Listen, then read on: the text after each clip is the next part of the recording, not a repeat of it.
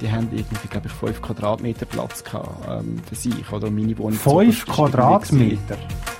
In Shanghai ist es zum Beispiel so, dass ähm, das verlangt wird, dass man eine Wohnung in die Ehe mitbringt. Es ist einfach wie, je grösser deine Wohnung, die du hast und je mehr sie am Zentrum ist, desto mehr bist du quasi wert auf dem Markt.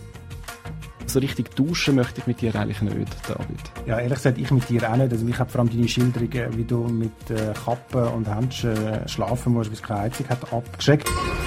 SRF Global. Geschichten hinter den Schlagzeilen. Ein Podcast aus der weiten Welt der SRF-Korrespondentinnen und SRF-Korrespondenten.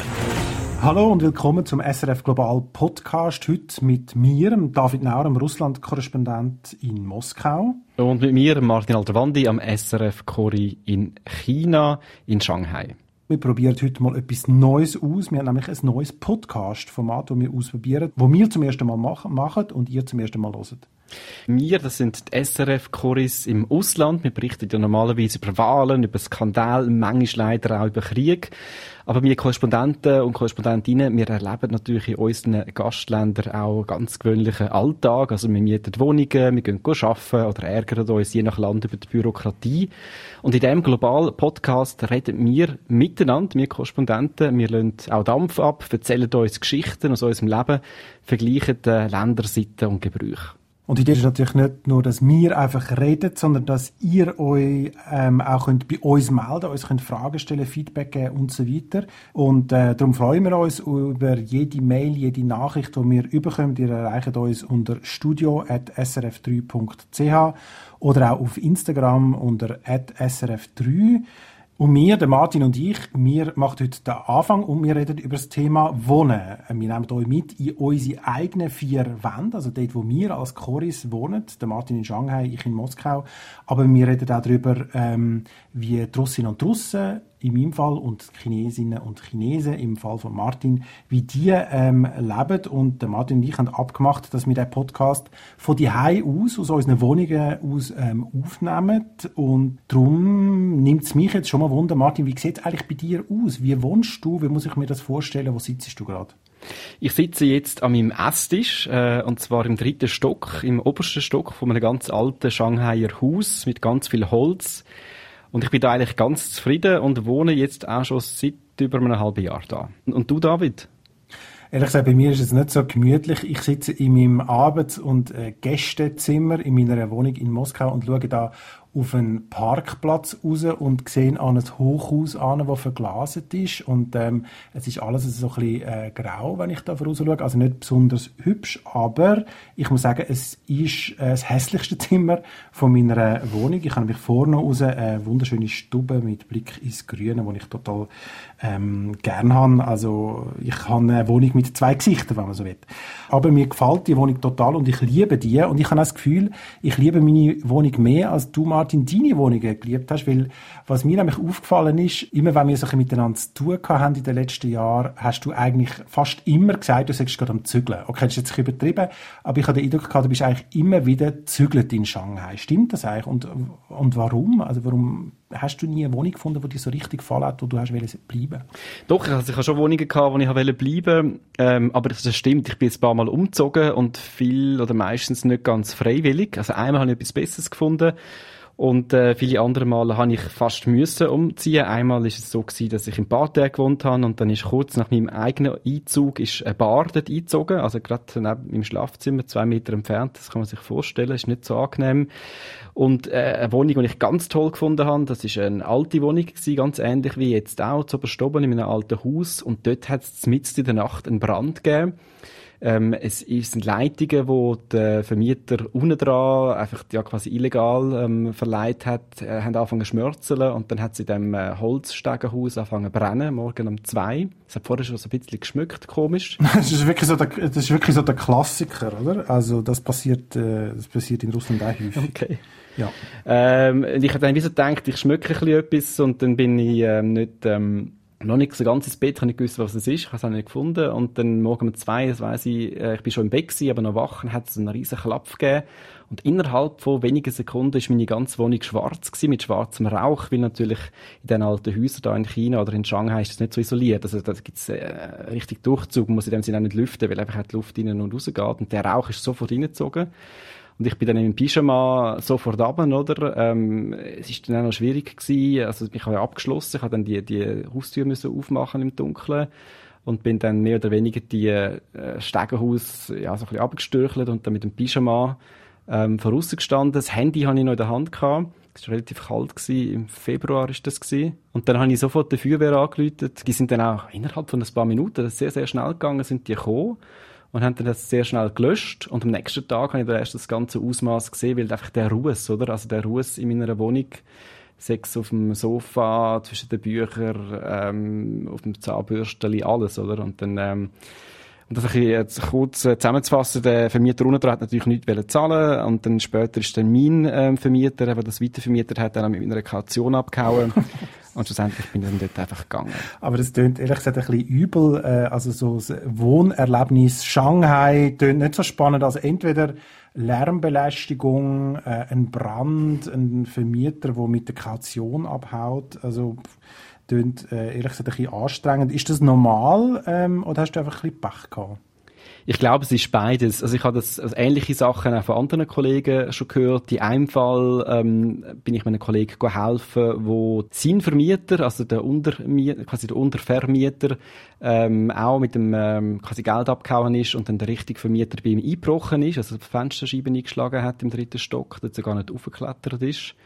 Äh, und ich bin dann dem, also dann, ein paar Stunden später, als ich mir dann angerufen hat, äh, und so mit einem anderen Kollegen dort an und haben dann ihm eigentlich geholfen und der Vermieter äh, auch noch zusammengeschissen, aber es hat dann nicht geholfen. Ähm, also er hat dann relativ viel Geld verloren und ähm, ja, also es gibt's äh, in unterschiedlichen Ausmaß. Es gibt viele Leute, die auch Kautionen mehr zurückbekommen haben.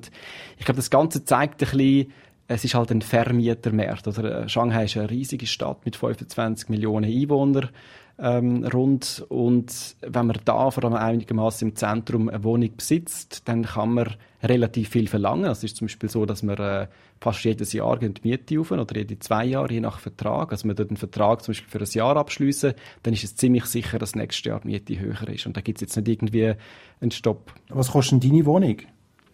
Meine aktuelle Wohnung ist umgerechnet über 2400 Franken. Okay, ja, das ist ziemlich viel. Mhm. Das ist eigentlich noch viel für da. Es, wobei es gibt in Shanghai natürlich sehr viele reiche Leute. Also es gibt auch Wohnungen, die kosten 5.000, 6.000 Franken und noch mehr, oder? Das gibt es natürlich überall. Mhm. Also das Problem ist einfach, dass das eine totale, also es gibt eine totale Wohnungsnot und darum können Vermieter im Prinzip machen, was sie wollen, oder? Ja, und es gibt auch sehr wenig Regulierung, oder? Genau. Also wir sind halt einfach wie selber die schuld. Ich meine, sie zwingen einem ja nicht, ähm, dort zu wohnen. Und wie ist denn das in Russland? Du zahlst, glaube ich, weniger, kann ich mich erinnern, hast du mir mal erzählt. Ja, ich zahle wirklich deutlich weniger. Also ich zahle weniger als 1000 Franken, irgendwie 950 Franken für eben eine Dreizimmerwohnung, etwa 75 äh, Quadratmeter. Wobei, ich muss sagen, es ist auch eine spezielle Wohnung, weil ich habe die nicht auf dem Markt äh, gemietet. Also äh, es ist keine private Wohnung, sondern die gehört am Staat. Und zwar gehört die so einer staatlichen eine Art Firma, wo äh, am Außenministerium angegliedert ist und die vermietet Wohnungen an Ausländer. Äh, historisch ist das so, dass das zu Sowjetzeiten, also unter den Kommunisten, Ausländer haben müssen in äh, Wohnungen von der staatlichen Struktur, also in diesen Häusern wohnen.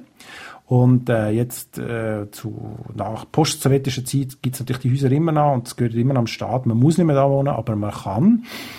Und äh, das hat ein, einige Vorteile, unter anderem eben, dass die Mieten nicht so hoch sind, dass das alles staatlich äh, reguliert ist. Das heißt, man hat einen Dreijahresvertrag äh, mit ziemlich stabiler Miete, wenn irgendwie, es hat so Handwerker, die da äh, in dem Haus sind, das ist ein riesiges Haus mit, ich weiß nicht wie viel, hundert Wohnungen, mehrere hundert Wohnungen, äh, gibt es irgendwie Handwerker, also mhm. also wenn, wenn ein Wasserhahn kaputt geht, kommt einer der flicken und so weiter. Es gibt auch Wachleute, ja. Also eigentlich ein super Service, den du da hast, oder?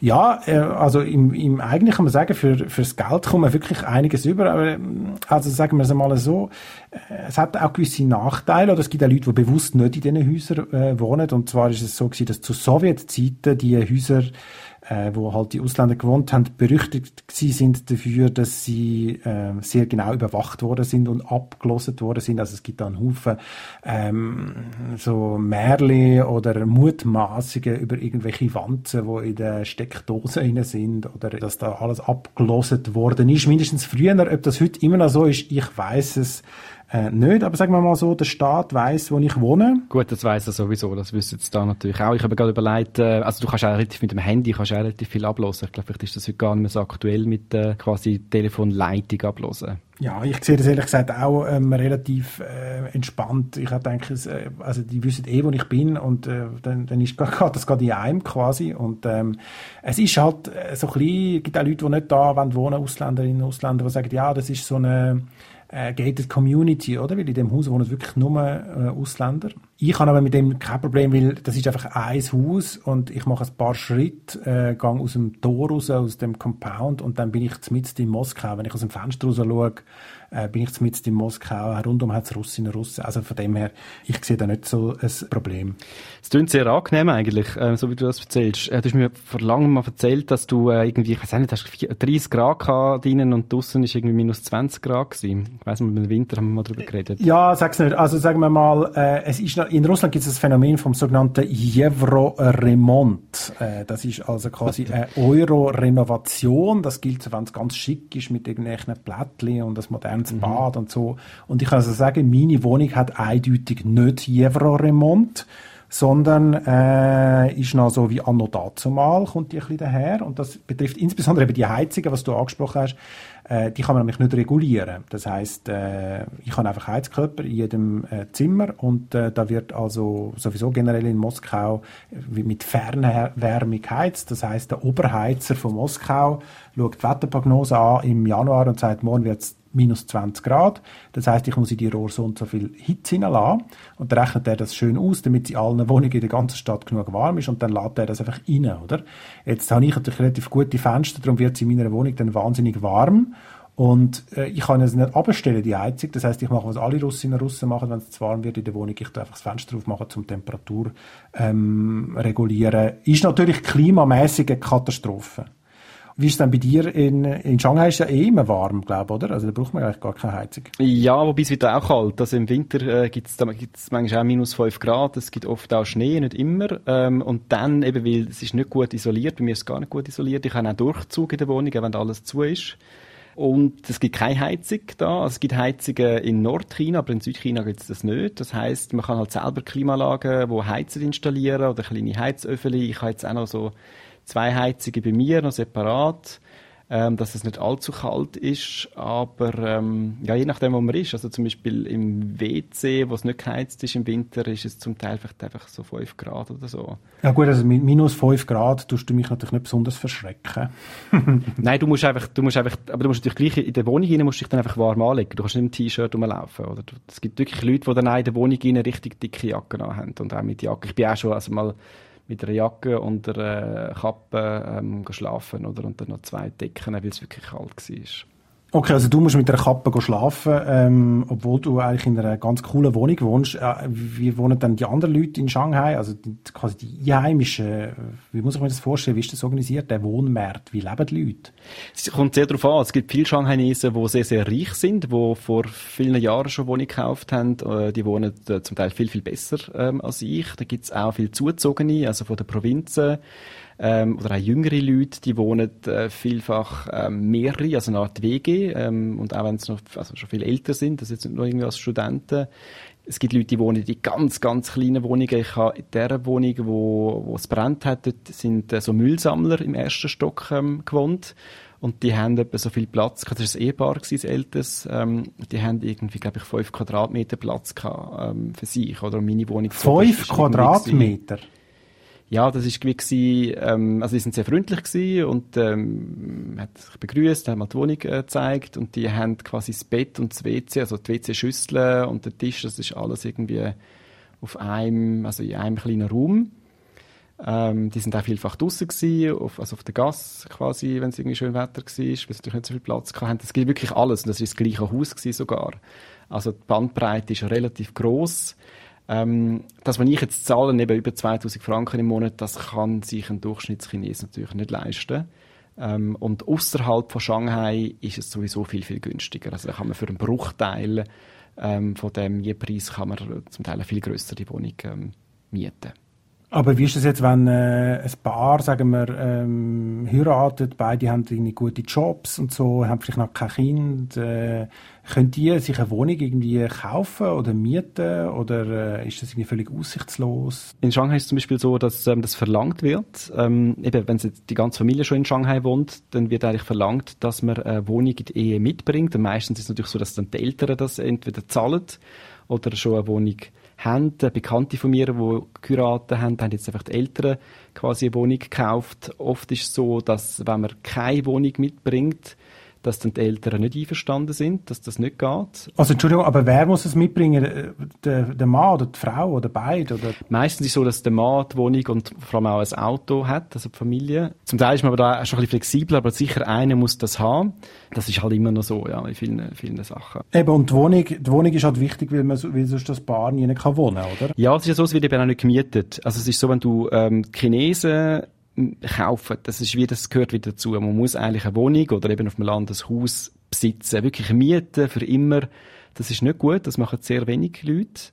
Ähm, die möchten eine Wohnung kaufen. Jetzt ist einfach das Problem in Peking ähm, oder in, Shenzhen, in Shanghai oder eben Shenzhen und anderen grossen Städten ist es einfach schon so teuer geworden, dass es sehr, sehr schwierig ist.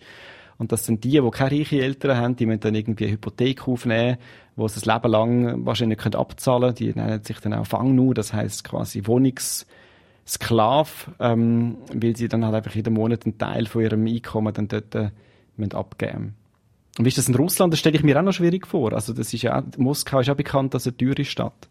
Ich sehe da gewisse Parallelen. Also in, in Russland ist es so, dass also zu kommunistischen Zeiten haben ja alle Wohnungen am Staat gehört und äh, wo dann äh, Sowjetunion kollabiert ist, hat äh, die einzige wahrscheinlich soziale Reform gegeben, nämlich dass quasi alle haben in dieser Wohnung, also die Wohnung, wo sie gerade drin gewohnt haben, quasi dürfen privatisieren.